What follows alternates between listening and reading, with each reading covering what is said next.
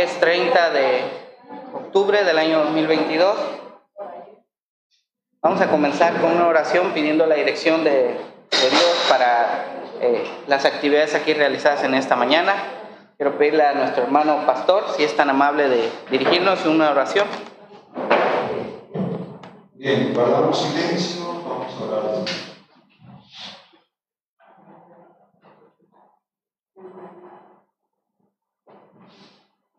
Padre, en tu presencia es el mejor lugar para estar en, en este mundo, Señor. Y tú a tus hijos le has dado ese privilegio de gozar con la presencia de un Dios que es vivo y es verdadero. Y nosotros en esta mañana te reconocemos como dueño y Señor de nuestras vidas. Y te damos honra y gloria y alabanza a ti, porque eres digno de todo lo mejor de Y lo mejor de este mundo es un corazón agradecido, un corazón que adora, un corazón que reconoce la santidad y el poder de Dios. Así que te alabamos y bendecimos tu nombre y en el nombre de Jesús, nombre sobre todo nombre, pedimos que desde el cielo descienda tu bendición sobre esta iglesia. Haz que llueva la bendición de tu palabra, de tu gracia, de tu amor sobre todos reunidos en este lugar y que hoy cumplas tu maravilloso propósito de santificarnos en tu palabra, Señor. Te damos gracias por los aprendizajes obtenidos esta mañana y que aquí oro por Ben que se prepare un grupo de evangelistas ganadores de almas para tu gloria en el nombre de Jesús. Bendice la alabanza, bendice a tu siervo, hermano Albert, nuestra hermana Raquel el teclado, que este servidor, para que perfeccionemos la alabanza para ti, Señor. Oramos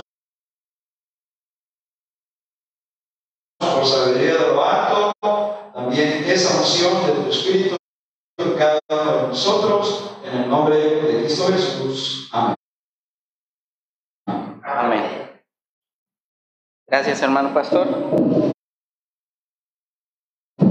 Y pues a los que nos miran desde internet, bienvenidos. Este, la iglesia Masai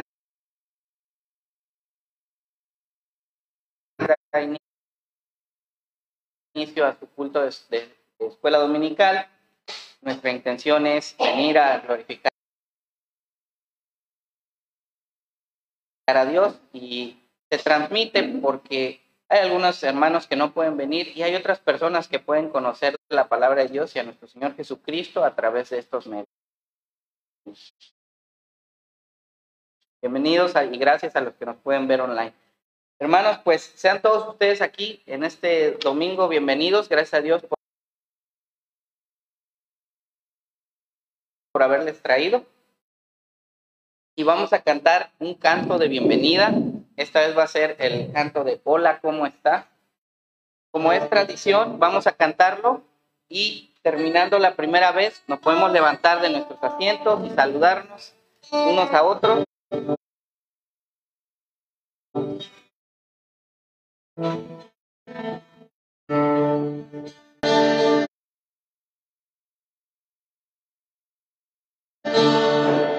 De pie, de favor. Hola, ¿cómo estás? Es el que vamos a empezar.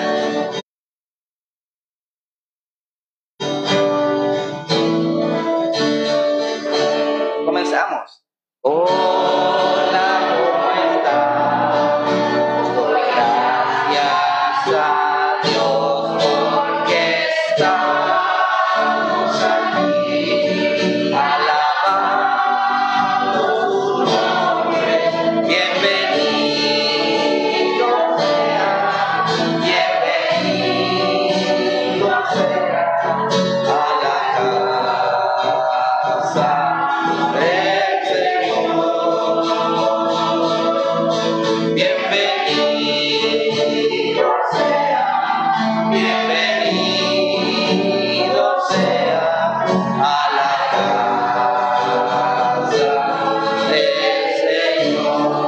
saludarte, hermano.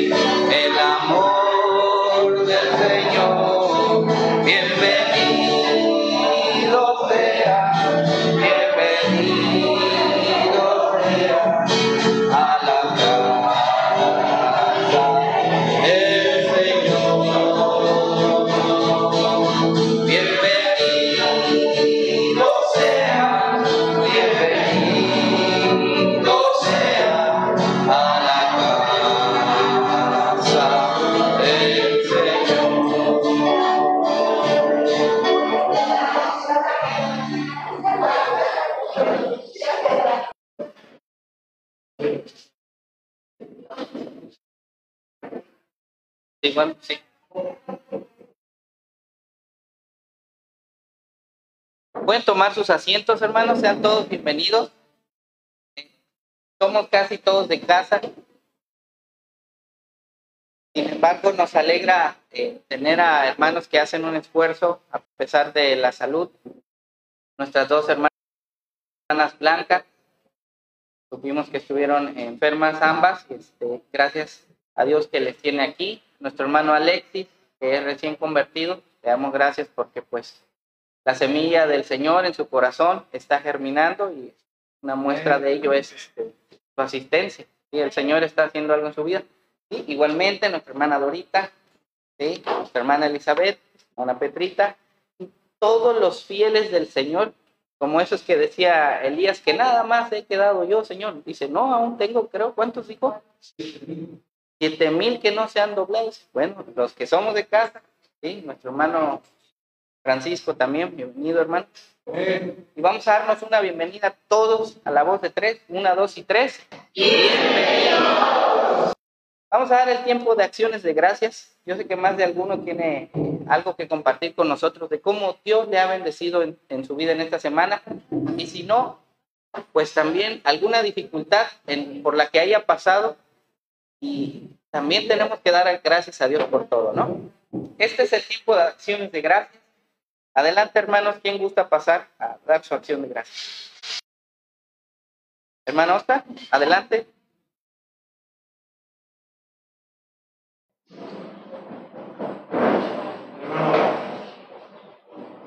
Bueno, Dios hermano de los bendiga. Agradecido con mi Dios porque hasta este momento me ha ayudado a tener Agradecido con mi Dios porque me ha sustentado, a mi esposa, a mi hija, a mis nietos,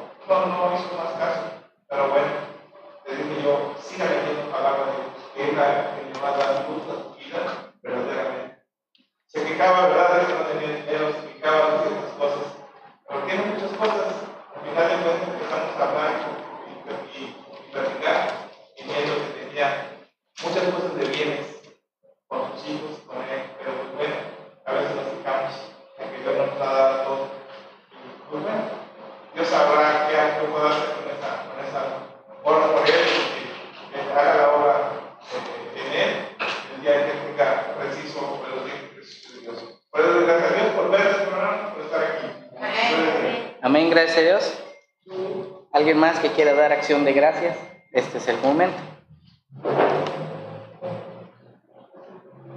Adelante, hermana Gladys.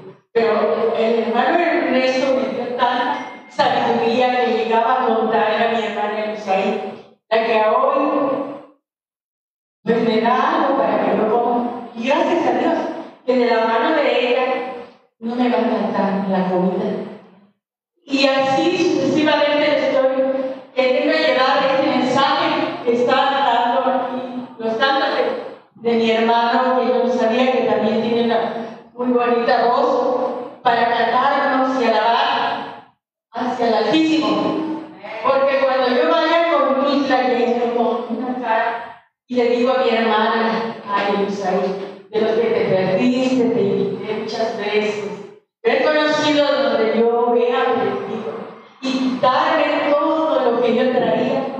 Jamás lo hubiera encontrado en el mundo. Todo me ponía a llorar. Pero ve mi ahora. Hasta tú me has dicho, es que tú ya has cambiado, ya cambiaste. La necesidad y el deseo, más que nada. Yo iba con un, venía desde Coyutra con una pan de llenar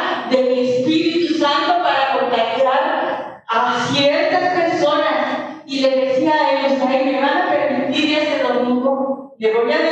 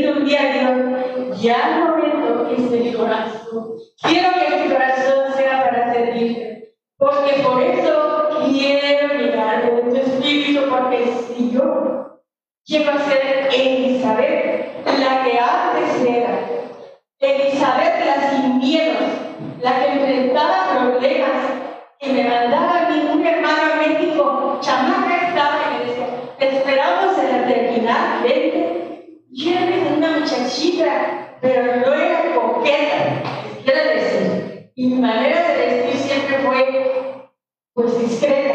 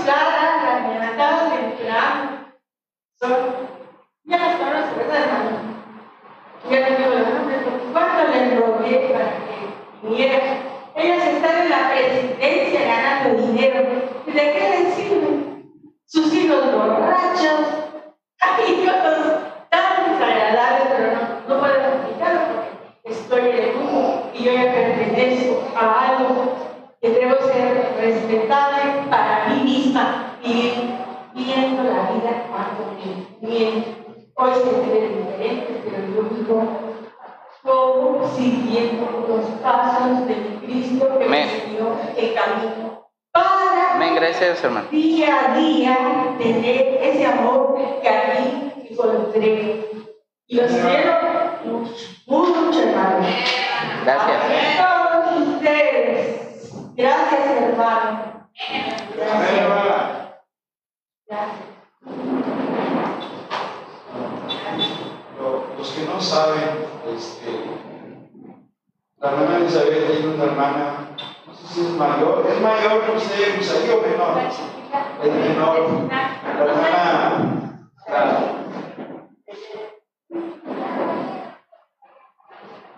la maestra de Rosaí fue mi directora de colegio.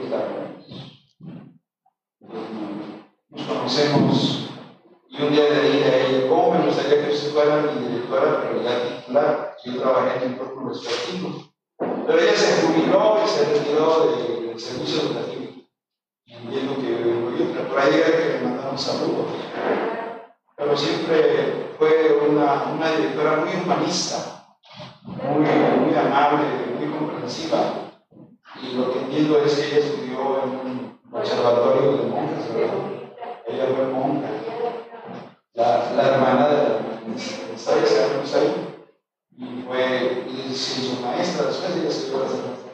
Y fue directora de la escuela federal Salvador de Mirón, ahí fue. Fue la directora del turno de la tarde. El otro director era nuestro Naum. Todavía sigue siendo. Sigue siendo nuestro. Pero le mandamos saludos, dígale. Bien, hermanos, este. Una acción de gracias más, hermano. No quiero pasar por alto a alguien que realmente tenga ese deseo. Y de no ser así, pues en la tarde podría dar una acción de gracias más. Yo le doy. Adelante, hermana Petrita.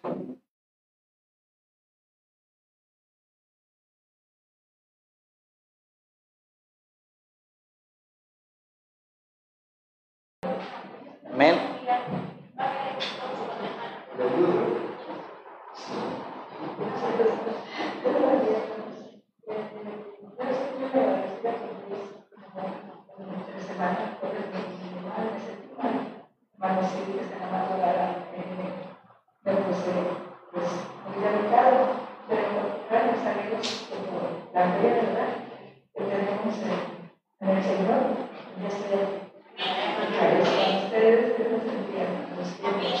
Amén, gracias a Dios, hermano. Un corazón agradecido, ¿verdad?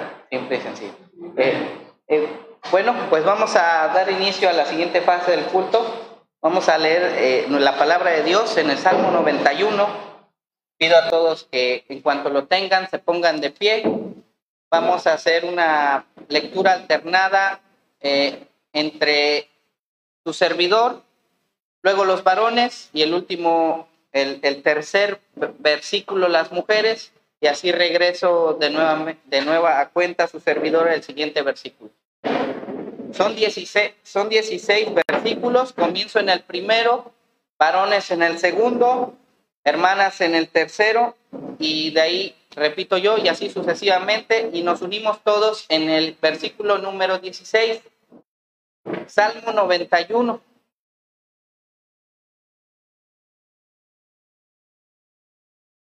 Amén, hermanos. Comenzamos. El que habita al abrigo del Altísimo morará bajo la sombra del Omnipotente. Diré Jehová, Jehová, esperanza mía y castillo mío, mi Dios en quien confiaré.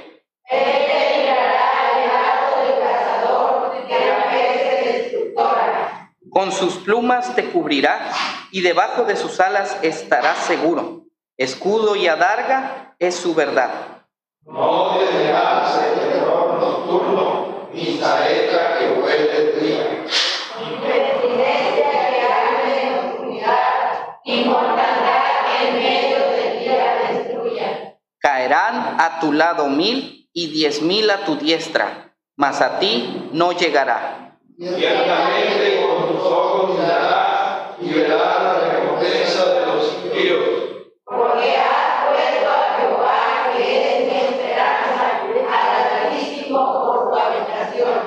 No te sobrevendrá mal, ni plaga tocará tu morada. Pues a sus ángeles mandará acerca de ti que te guarden en todos tus caminos. En las manos te llevarán para que tu pie no tropiece en piedra. Sobre el león y el áspid pisarás, hollarás al cachorro del león y al dragón. Por cuanto en mí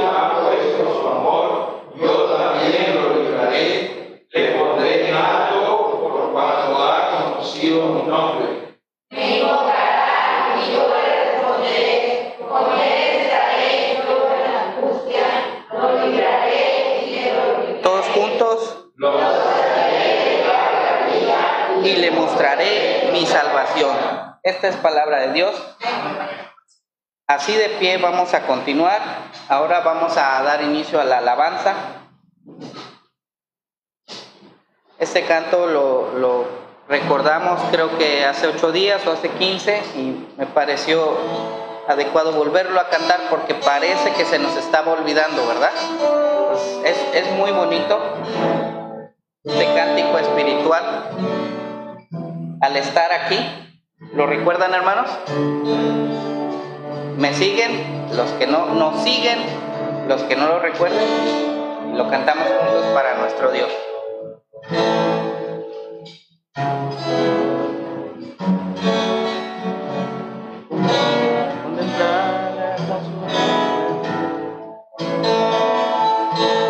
Comenzamos. Al estar tu divinidad y al contemplar la hermosura de tu santidad, mi espíritu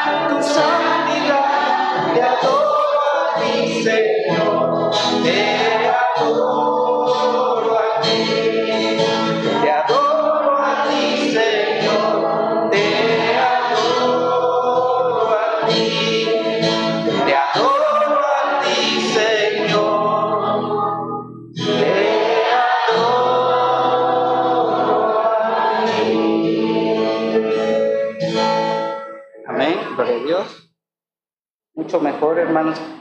Es lo que Dios merece. Y ahora, hermanos, este, pues ya leímos el Salmo 91. ¿Qué creen, hermanos? Ahora lo vamos a cantar.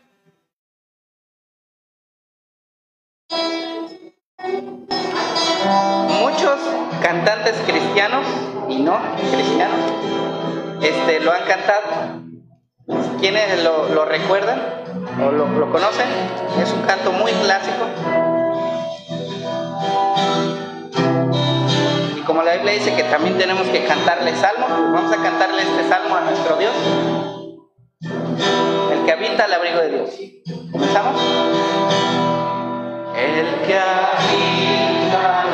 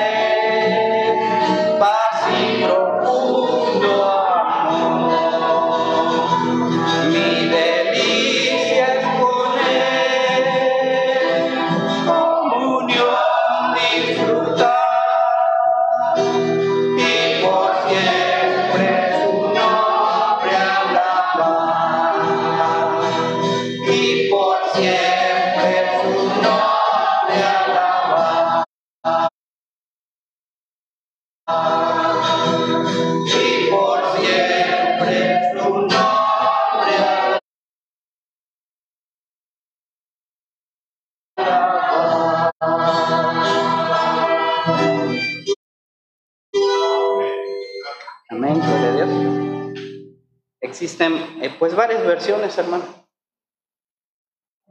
Pero al final de cuentas es palabra de Dios, ¿no? Quiero levantar mis manos.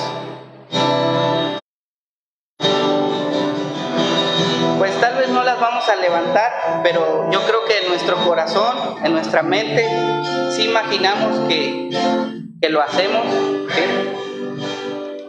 Y, y ya, lo que sí hacemos es levantar nuestra voz y dirigirla junto con nuestro corazón hacia, hacia Él. ¿Comenzamos?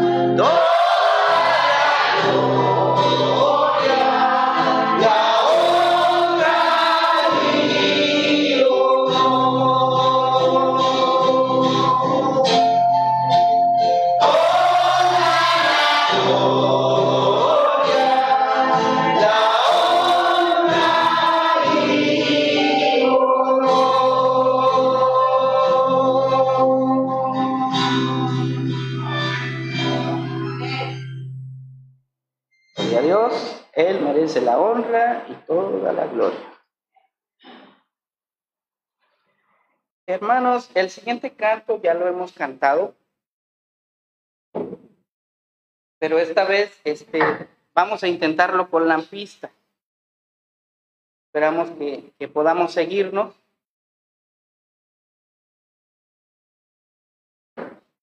Por ahí hay unas partes donde la, las vocales las repite, las extiende. Puse en rojo.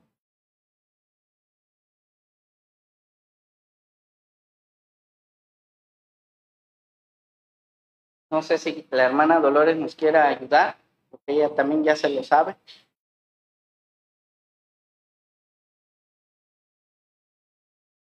Como el pastor.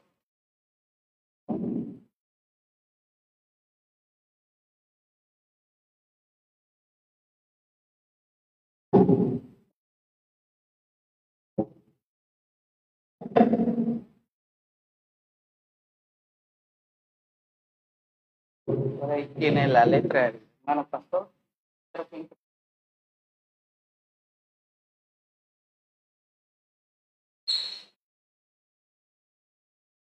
Esperemos que para honra y gloria de Dios nos salga bien, hermanos.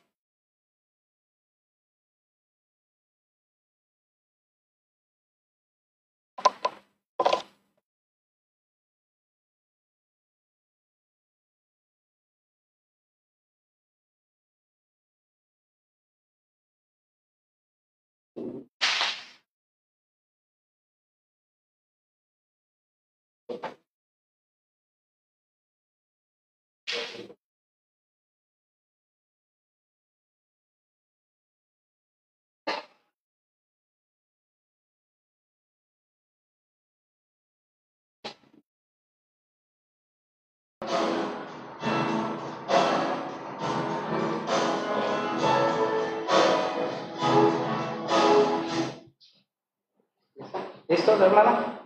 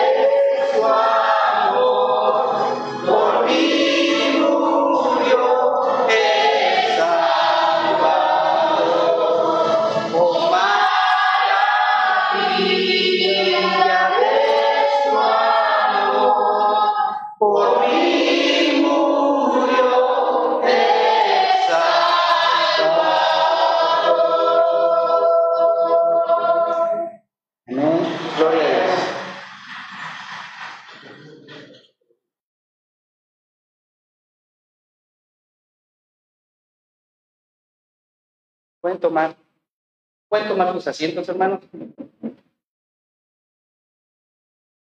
Le hemos cantado a Dios muy hermoso y ahora sí, hermano, viene lo que es la palabra de Dios, hermano. Espero que esta alabanza haya servido para dos cosas, para glorificar y alabar a nuestro Dios y en segunda, para preparar nuestros corazones para recibir su palabra. Todo el tiempo a nuestro hermano pastor.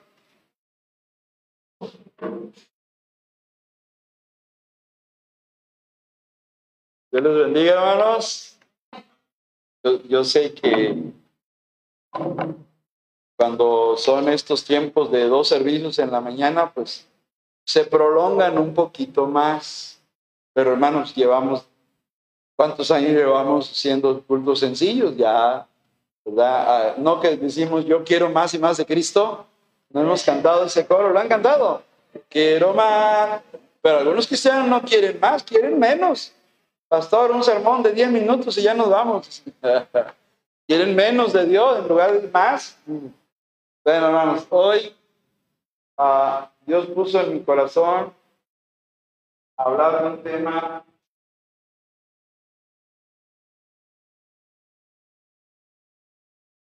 que se llama ah, Teniendo el propósito de Dios. Ya son las 11.51. Bueno, intentaremos abreviar tiempos. Vamos a abrir Job, capítulo 1, versículos 7 y 8.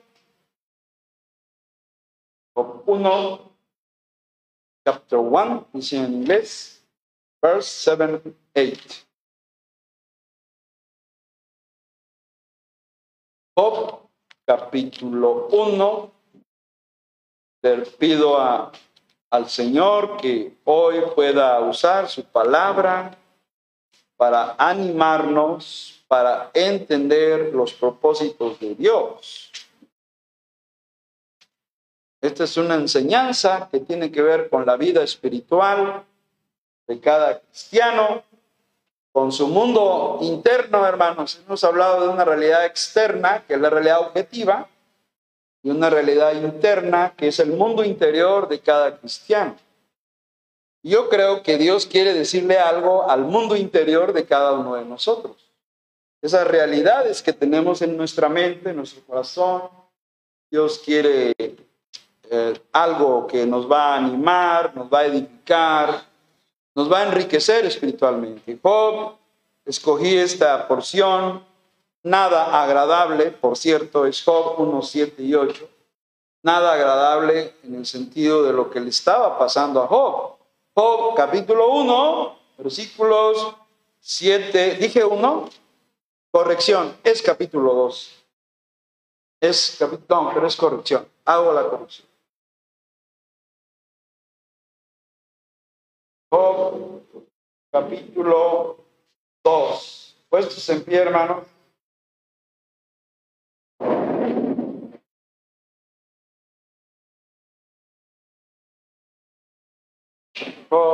Capítulo 2. Es 2, versículo 7 y 8.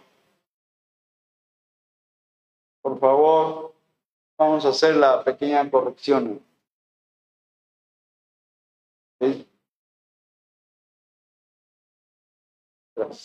¿Lo tienen, hermanos?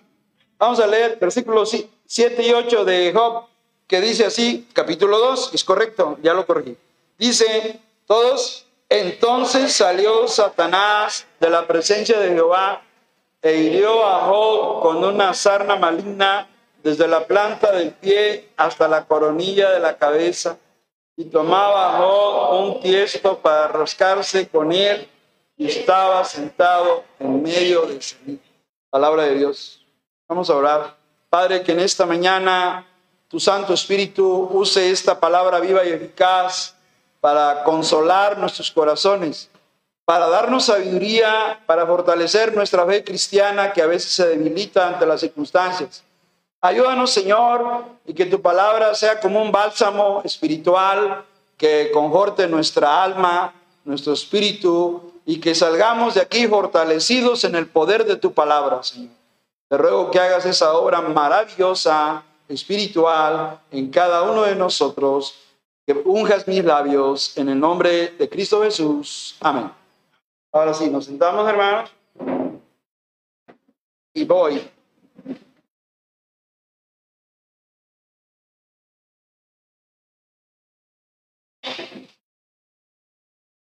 Bueno, por la conexión. Bueno, ya, ya sabemos, está, les hago la corrección. Es, es capítulo 2, pero bueno, déjenme. De hecho, está haciendo, ahí está.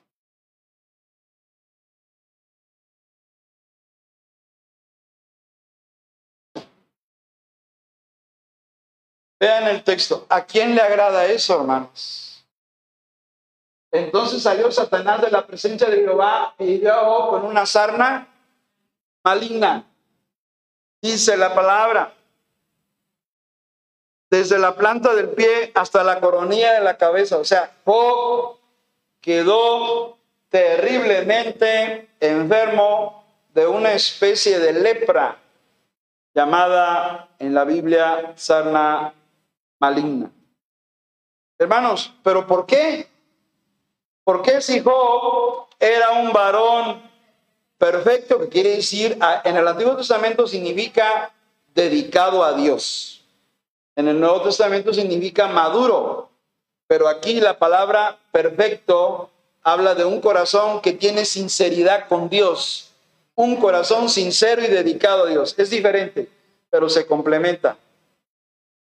Ah, Job era un hombre sincero y dedicado a Dios, eso quiere decir perfecto. Además era recto, o sea, le gustaba hacer bien sus negocios, no hacía tranzas, no se dedicaba a la tranza, al fraude, era recto en sus tratos. Temeroso de Dios, lo que indica que vivía con su esposa como un buen marido, un buen papá, un, un creyente temeroso de Dios y apartado del mal. Quiere decir que era santo. Eso es la santidad. Pastor, ¿qué es la santidad? Cuando tú te apartas de lo malo, hermano, eres santo. Cuando decides cooperar con lo malo, entonces ya dejas de ser santo y te vuelves impío como los inconversos. Cuando cooperamos con ellos. Pero aquí Job tenía esas cualidades. Hermanos, pregunta, ¿por qué Job quedó ensarnado? ¿Qué, está, ¿Qué pasa, hermanos? Hay una pregunta que se hace. ¿Por qué la gente buena le suceden cosas malas? ¿Por qué? Hay un propósito. La respuesta. Ahora al revés, yo les cambio la pregunta. ¿Por qué a la gente mala le suceden cosas buenas? ¿Pasa o no pasa? A mi vecino es un. Y mira, cómo, y mira qué caserón tiene, y mira cuántos autos tiene, y, y, y criticamos que por qué, no solo porque a la gente buena como Job le pasan cosas malas, sino porque a la gente mala le suceden cosas buenas. Bueno, le anticipo, hay de por medio brujos, chamanes, pactos, barridos, amuletos. ¿Cierto o no cierto? Porque van a Catemán. Yo no diría quién ni dónde, nomás sé persona que pasó una serie de situaciones. Rápido fueron a consultar a alguien que hace las, las malas artes. Hombre, se levantó. Porque el enemigo también prospera a sus hijos también. Para que no busquen a Dios, dijo una abuelita en la película Dios no ha muerto. Ahí lo dijo ella. El diablo les da cosas materiales a los inconversos para que estén contentos. Tengo, tengo un caserón, tengo varios, ah, mi buena cuenta. ¿Para qué necesito a Dios? Los tienen satisfechos. Y de esa manera no, no sientan la necesidad de buscar a Dios. Pero también tengo que hablar de algo que se llama la gracia común. ¿Para quién sale el sol, hermano? ¿Para quién llueve, hermano? Eso se llama gracia común. También Dios bendice a los inconversos por su gracia común. Pero bueno, a ver, hermano, pregunta, ¿por qué a la gente buena le suceden cosas malas? Ups, la pregunta está mal planteada. Porque, de acuerdo a la Biblia, el único bueno es Dios. ¿Cierto o no? De acuerdo a Jesucristo, Lucas 8:19, Jesús le dijo a un hombre que le llamó bueno, ¿por qué me llamas bueno? Y no lo dijo en el sentido real, no lo dijo en el sentido sincero, este hombre que le habló a Cristo, lo dijo en el sentido religioso y adulador. Estaba adulando al Señor, no estaba declarando una verdad de su carácter. Porque Jesús es bueno, hermanos. Amén. Pero Dios su corazón dice, me estás adulando. Me quieres envolver en tu, en tu verbo, en tu discurso. No. ¿Por qué me llama bueno? Ninguno es bueno. Si no tiene, hermano. Dios. Entonces la pregunta no es, ¿por qué a la gente buena le suceden cosas malas? La pregunta es, ¿por qué a la gente noble? Allí sí, porque la Biblia dice que los bereanos eran más nobles que los de Tesalónica. Gente noble, ahora sí vale la palabra. Hay gente noble que le pasan cosas malas. ¿Por qué? La Biblia nos dice que solo Dios es bueno. Las personas no son buenas. hacen cosas buenas, pero intrínsecamente todas las personas tienen una naturaleza pecaminosa, todas, todas. Lo dice Romanos 3, 10 en adelante, no me lo vayan a buscar, nomás acuerden. No hay justo ni aún uno, y si no es justo, no es bueno. Bueno solamente Dios, hermano. La Biblia dice también, enseña en Romanos 8:28, que cuando un cristiano verdadero vive por fe, todas las cosas le ayudan a bien. Y que sus problemas de cualquier tipo, de salud, de dinero, de trabajo, de familia, cualquier problema, de acuerdo a Dios y a Romanos 8:28, sus problemas pueden tener sentido, significado o propósito. Eso sí dice Romanos 8:28. Y sabemos que los que aman a Dios les ayudan a bien. Algo bueno quiere hacer Dios en la vida del, del cristiano. Propósito. La pregunta sería, ¿por qué un Dios amoroso permite que sucedan tragedias a las personas nobles? ¿Por qué un Dios de amor permite que la gente noble sufra? ¿Por qué? No hay fácil respuesta a estas preguntas, porque cada persona es diferente. Pero eso sí se los digo, todo va a depender de algo que en la Biblia se llama el propósito de Dios. Y este es el Salmo 138, 8. Alguien, por favor. Salmo adelantito de Job. Vamos a buscar el Salmo 138, 8, hermano.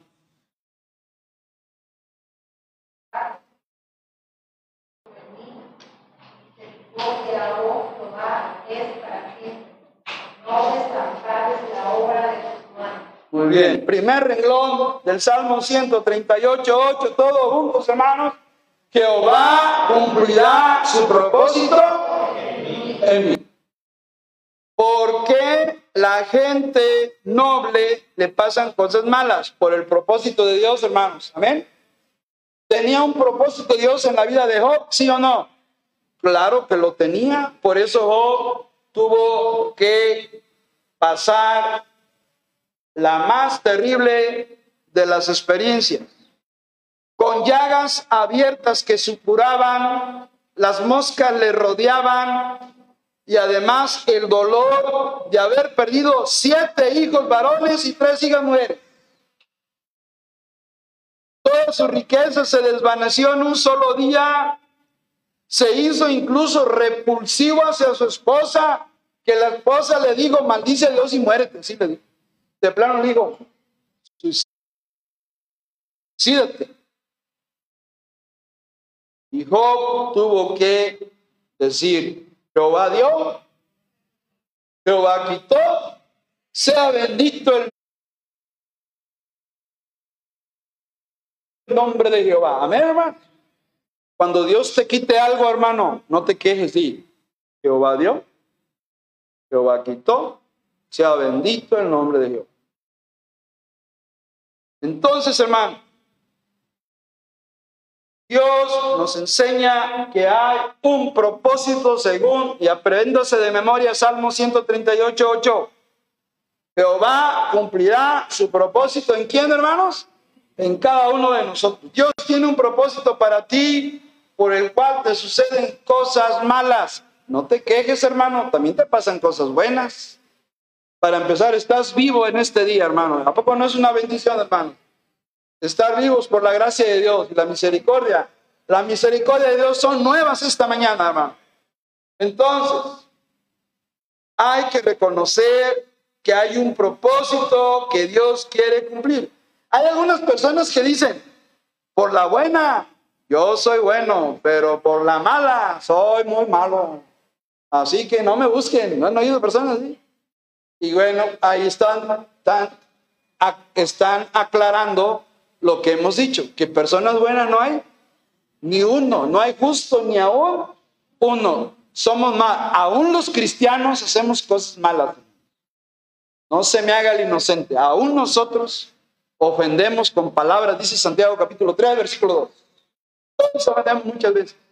Lo dijo Santiago. Bienaventurado el varón que no ofende de palabras. Entonces, hermanos, hay un propósito, no se le olvide. ¿Por qué no lo puse? Se me olvidó. Salmo 138. A la gente buena no hay bueno. Hay que cambiar la palabra. A la gente noble. Pues que la persona que tiene buenos sentimientos, sentimientos nobles. Hay gente mala que le usa Pero mire, quiero que aprenda lo siguiente, hermano. Nos pasan cosas porque depende de nuestras peticiones de oración. Bueno, si no ora no le va a pasar nada. Pero si usted ora, si pedimos fortaleza en lugar de que venga un rayo del cielo así, usted diga, me siento fuerte, no va a pasar eso, mi hermano. Si pedimos fortaleza, ¿qué nos va a dar Dios? Pruebas. Según 2 Corintios 12, a ver, vamos allá, hermano. 2 Corintios 12, versículos 7 y 8. Si quieren, prendan el clima tantito porque se hace un poquito de bochorno. ¿O cómo se siente? ¿Bien? Hago un paréntesis. El hermano Alexis quiere tomar una foto. ¿Le damos permiso? Más que las publique con derechos de autor, ¿verdad? ya está concedido, hermano Alex. Prendemos el clima, aunque sea en 20, en 19, para que refresque bonito. Gracias, hermano. Bueno, ok, hermano. Bueno, pasa lo mismo. Estoy diciendo dependiendo de nuestras peticiones nos van a pasar cosas. Segunda Corintios 12. ¿Qué pidió Pablo? A ver, alguien que me diga qué pidió Pablo en Segunda Corintios 12. ¿Lo tienen, hermanos? En 12, 7, 9. Y para que la grandeza de las revelaciones no me exaltase desmedidamente, que no me entrara el orgullo, dice Pablo, me fue dado un qué, hermanos? Un aguijón en mi carne, un mensajero de Satanás que me abofetee para que no que no me enaltezca sobremanera. Aquí habla de un aguijón en la carne. Cuando pedimos comodidades a Dios, en lugar de dar comodidades, Dios da aguijones, hermano. Cuando estamos en la zona de confort, Pablo utiliza la palabra aguijón, que significa una estaca, como cuando se entierra una espina, hermanos. ¿Se les ha enterrado una espina alguna vez? En un pie, en una mano. ¡Ay! ¡Ay, pero cómo me duele! ¡Ay! Para sacarla, hermanos. Qué difícil. De ese aguijón habla, de una estaca para la carne. Y algunos intérpretes han creído que es una enfermedad de los ojos de Pablo, ese aguijón, pero leo al pastor John de MacArthur y él me dice que no, que era una persona mala en la iglesia de Corinto, influida por un demonio y que le estaba causando preocupaciones en, la vida de Pablo. Un mensajero que provenía de Satanás, un demonio que afligía a Pablo.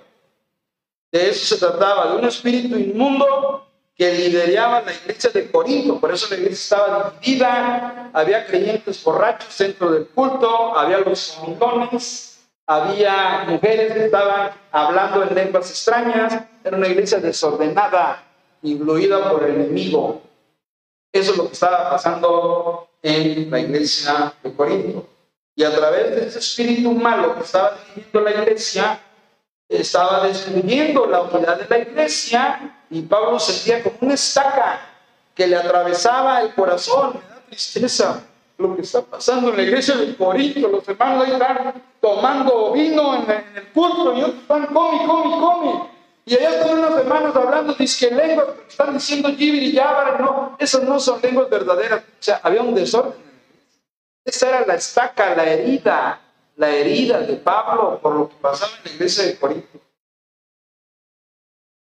¿Y qué hizo Pablo? Versículo 8.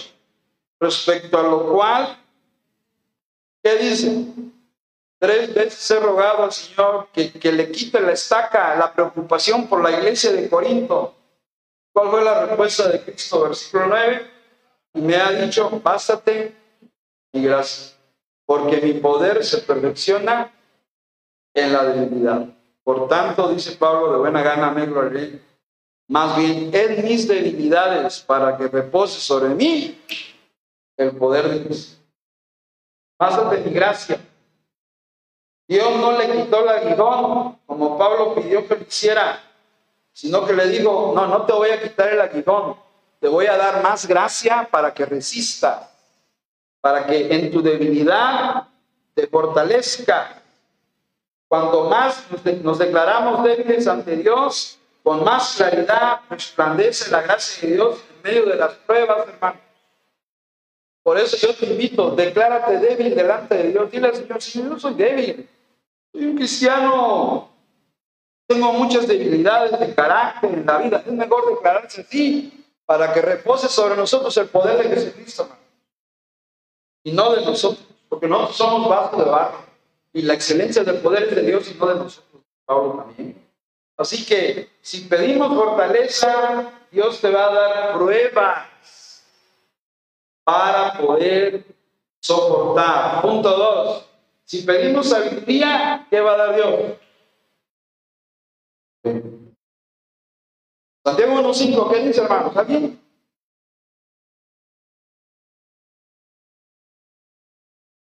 ¿Alguien? Santiago 1.5.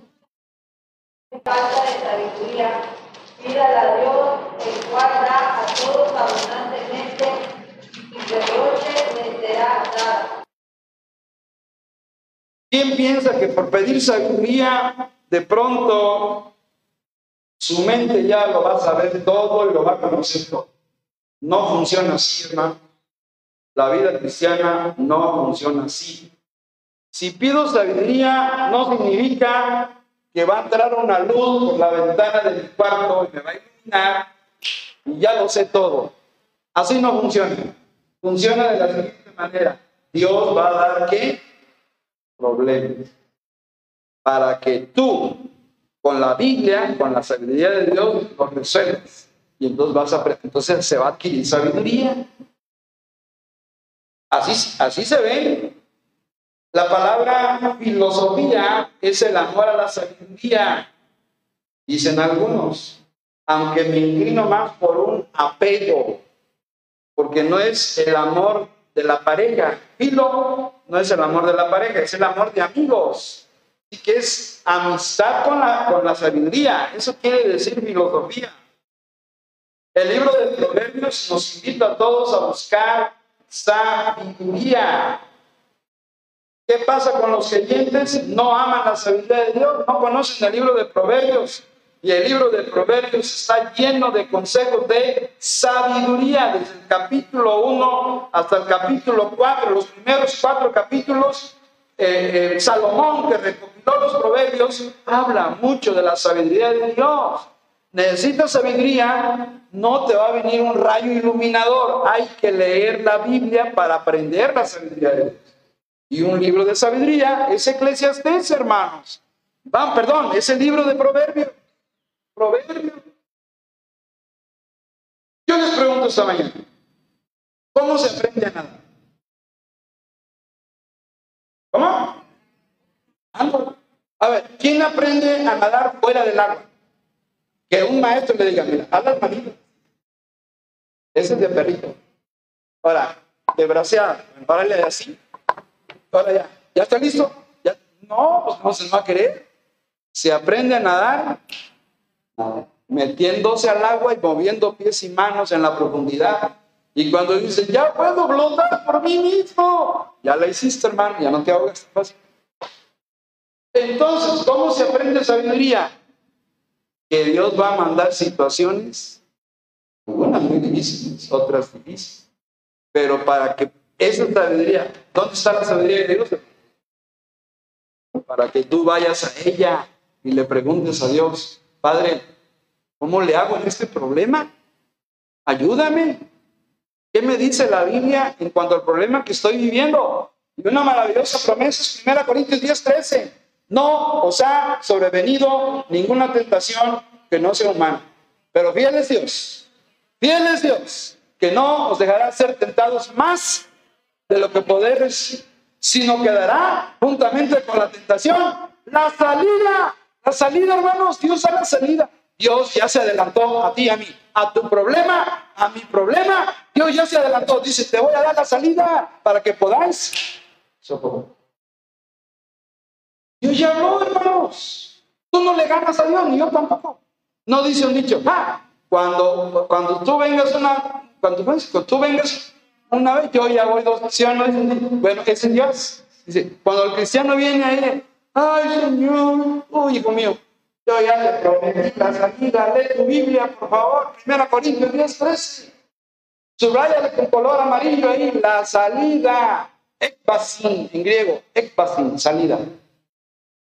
¿Cuál es tu problema?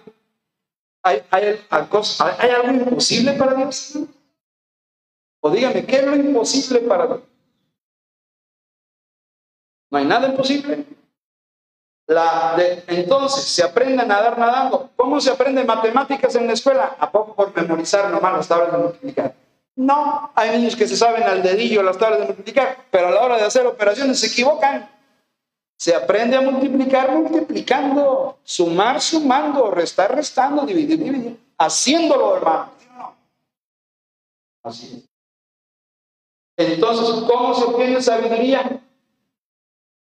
Dios te va a permitir una situación para que tú le pidas sabiduría y Él te muestre la salida para que puedas con la ayuda de Dios. Con la gracia de Dios, bástate mi gracia. No estás solo. Yo voy a estar contigo, yo te acompaño en el problema. Entonces, eso es lo que pasa, hermano. Y si somos un poco miedosos, yo sí tengo mucho miedo. Oye, voy a pedir a Dios que me dé valor. Sí, pero no te va a entrar una, como dijo y yo sentí como un jarabe caliente, caliente que me entró en mi cuerpo. Dijo, bueno, eso no va a pasar. Menos que sea de 40 años. Sí, si pedimos valentía, Dios nos va a tocar así. ¡Tin! ¿Y ya somos valientes? No. Lo que va a hacer Dios se va a mandar situaciones peligrosas para que puedas, ¿qué? Si no, lean Hechos 4.29, donde vemos a los apóstoles pidiendo valor. Hechos 4.29, hermano.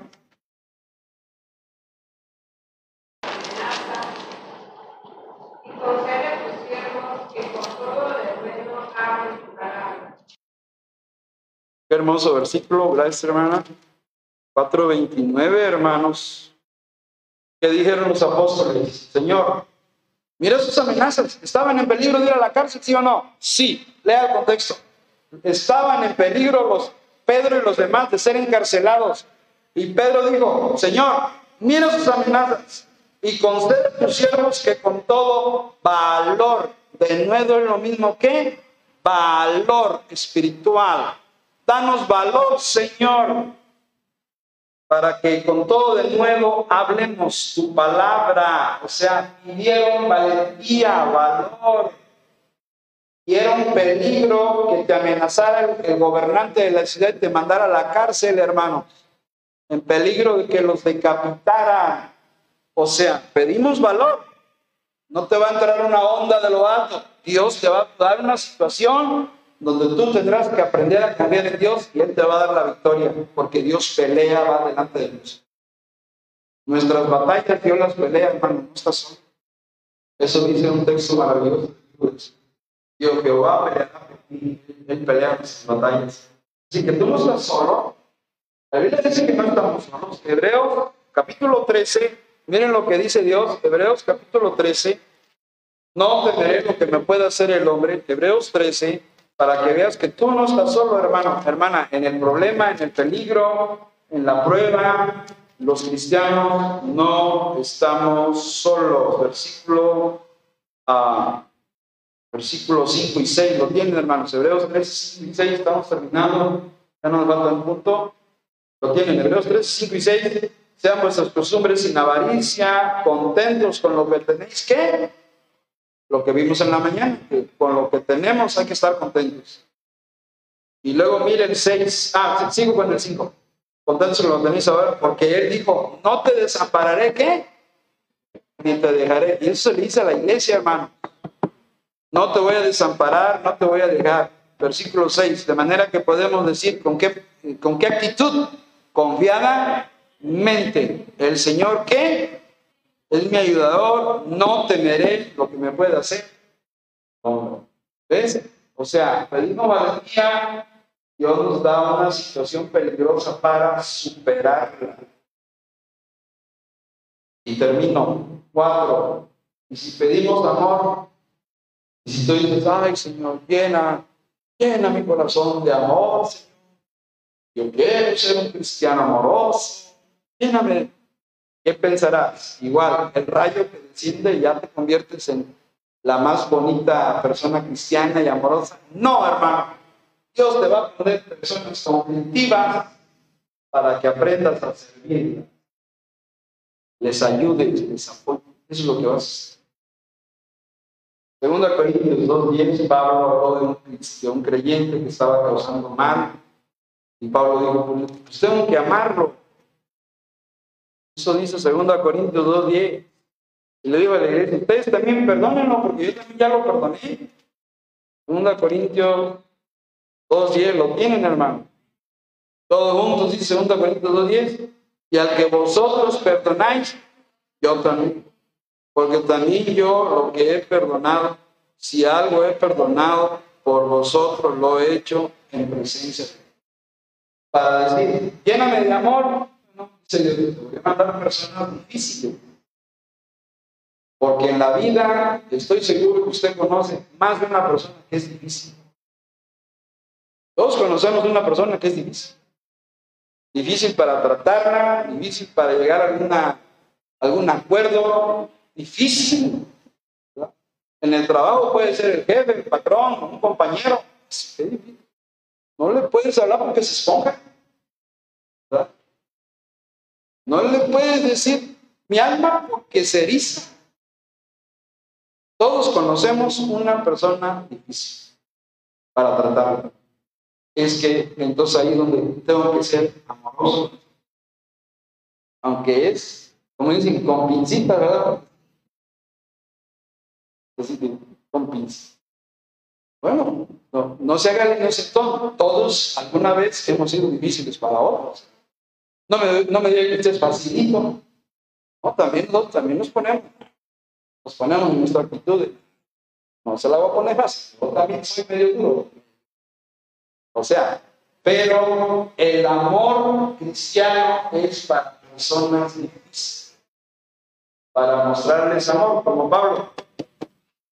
El joven dice, ya, ya lo perdoné, hermano. Perdónenlo también, hermanos. Lo que, ya, borrón cuenta nueva. Eh, era el joven, parece ser que era el joven que vivía con su madre. Le, hicieron disciplina y funcionó la disciplina, se arrepintió. Entonces dijo, Pablo, ya, perdón, yo también, o sea, perdón es difícil. Entonces, hermanos, esto es lo que tenemos que aprender en las pruebas, en los problemas, en los peligros, en las personas con pruebas, libros, personas, hay que es así. La lechita, la la leche. Personas, problemas, peligros, verbos, soportar, solucionar, superar, servir. Así es. Entonces, haga un recorrido mental de cuáles son sus pruebas, pues tendrá que soportarlas, cuáles son sus problemas, Dios le va a ayudar a solucionarlos, cuáles son sus peligros, Dios le va a ayudar a superarlos, cuáles son sus personas que son difíciles de amar, usted pídele a Dios y am, amémonos de corazón, como cantamos, ¿no, hermano? Bueno, hemos cantado así, amémonos de corazón, no de labios solamente, hermanos, para que cuando Cristo venga nos encuentre como hermanos. Entonces, eso lo que Dios quiere que aprendamos esta, esta mañana, ya, cuando ya es mediodía. Ya, estoy terminando. Les pregunto, ¿qué estamos pidiendo en nuestras oraciones? ¿Qué pedimos a Dios en los Cuidado con lo que pedimos. Porque Romanos 8:26 dice, y de igual manera, el Espíritu ¿qué? Nos ayuda. Usted no está solo en sus oraciones, el Espíritu Santo mora en usted para ayudarle a orar. Nos ayuda en nuestra debilidad, porque somos débiles, ya lo dije. ¿Cómo puedo yo decir que soy fuerte? Yo no soy fuerte, hermanos. Soy bien débil como ustedes, hasta peor todavía. Somos débiles. Para que el Espíritu me ayude, tengo que reconocer mi debilidad. Pues que hemos de pedir como conviene, ¿qué pasa? ¿Quién de ustedes me asegura que cuando ora, ora correctamente delante de Dios? ¿Quién sabe, hermano? Porque Dios conoce el corazón y las intenciones, hermano, ¿cierto o no? Dios conoce corazón, conoce motivos, intenciones y propósitos.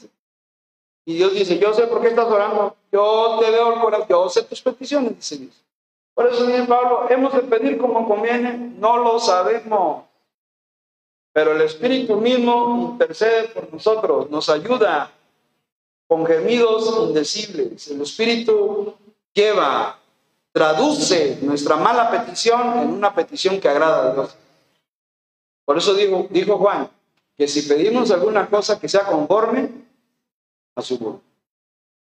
Así debemos. Nunca exijamos a Dios nada, hermano. Nunca forcemos a Dios a que nos dé a fuerza lo que queremos. Siempre digamos, hágase tu voluntad. Entonces, hermanos, termino. Cuidado con sus oraciones, pero esto parte de la experiencia cristiana. Creyentes que piden fortaleza, Dios les da pruebas. Cristianos piden sabiduría, Dios les da problemas para solucionar. Cristianos que piden tener valor, porque tienen miedos, tienen fobia, yo les voy a dar situaciones peligrosas para que las supere. A ver, ¿es difícil estar en un pozo con leones? Daniel. ¿Usted cree que Daniel quería estar encerrado en un hoyo con leones? De seguro Daniel era medio. Y a, su miedo, Dios le dio leones. Para que aprendiera a confiar en los leones, ¿Lo superó o no lo superó? Y porque cuando pedimos, seguro Daniel decía, Señor, hazme un hombre valiente. Dice, te voy a mandar con leones. Señor, yo quiero ser un hombre valeroso. Te voy a mandar unos, unos gatitos mechudos, ¿eh? Entonces, hermanos, si pedimos valentía a Daniel, si Daniel pidió valentía, Dios le dio león que lo podían haber hecho garras, no, hambrientos, no les daban de comer para que estuvieran. Y cuando Daniel lo echaron al gozo, ¿qué pasó, hermano? Se desaparecieron los leones, había cuatro gatitos ahí. Una patada les daba, no le hicieron. Y Daniel durmió feliz. Porque Dios, para su valentía, Dios le dio peligros para y lo superó no. Si pedimos amor, Dios nos puede mandar un vecino que da problemas, una vecina o un familiar, un cuñadito, una cuñadita, familiar, una suegra, ¿eh? Bueno, un suegro. ¿Por qué, le, ¿Por qué contra la suegra? Vamos a ser inclusivos, los suegros también. Los suegros también podemos causar un problema a los yernos. Entonces, hermanos, se lo digo de manera sencilla. Dios, a través del amor de Cristo que mora en nuestros corazones, quiere que aprendamos a amar a las personas. ¿Amén? Vamos a hablar. Padre, te alabamos esta mañana y oramos en el nombre de Jesús que nos des madurez para saber orar, Señor. Pero está comprobado por la experiencia de muchos hermanos y hermanas que cuando un cristiano pide fortaleza, le vienen pruebas para que aprenda a confiar en ti y soportar esas pruebas. Y si pides sabiduría, le llueven los problemas para que aprenda a resolverlos con la ayuda tuya. Y si pides ser muy valiente, le aparecen peligros para que aprenda a vencerlos con el poder de Dios.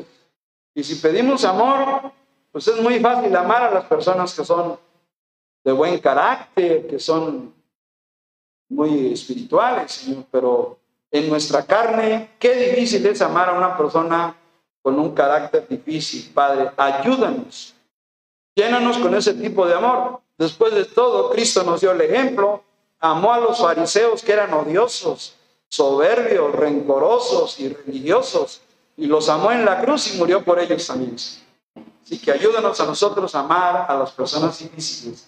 Danos, llénanos de amor para lograr agradarte a ti, Padre. En el nombre de Cristo Jesús. Amén. Que Dios les bendiga, hermanos. Vamos adelante.